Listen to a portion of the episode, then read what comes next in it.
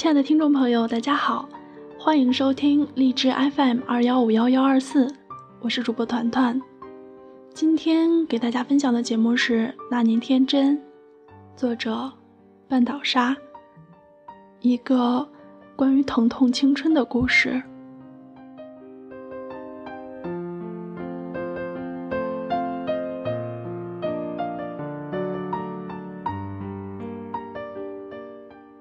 三章，为你，我要变勇敢。我很普通，没入人海中，你会发现有无数张和我相似的脸。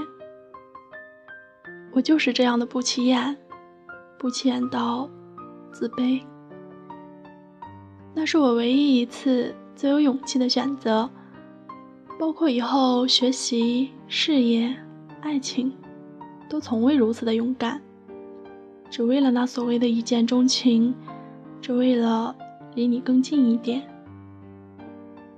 体育生报考顺利通过，第一次如此畅快地奔跑在橡胶操场上，第一次喜欢上这种奔跑的速度，第一次勇敢地站在篮球场外看你打球，第一次鼓起勇气和你说加油。那些不起眼的第一次，却都是关于你的第一次。成为体育生之后，原本学习的时间被各种体能训练占领，一百米、八百米、立定三级跳，还有我从未接触到的铅球、选修项目、篮球。曾经各种天真的想法，在现实面前都让我觉得脆弱不堪。从没有参加过任何体育训练的我，开始面对如此大的训练量，让我联想到了自己就是一只小小的蚂蚁，眼前是一块巨大诱人的蛋糕，我极其渴望将它搬回自己的营地。可是，我是如此的渺小，如此的软弱。我觉得。当我举起铅球的那一刻，我都有一种随着它一起飞出去的遐想。我不爱奔跑，不爱速度，不爱铅球，依然，我也不爱篮球。可是，我爱那个抱着篮球奔跑的你。于是我久久伫立于蛋糕前，就想站在你的面前。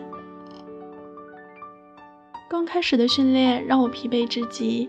每天感觉身体四肢像是拼接到一起一样，如果没有酸痛感，我真的不知道我还是一个健全的人。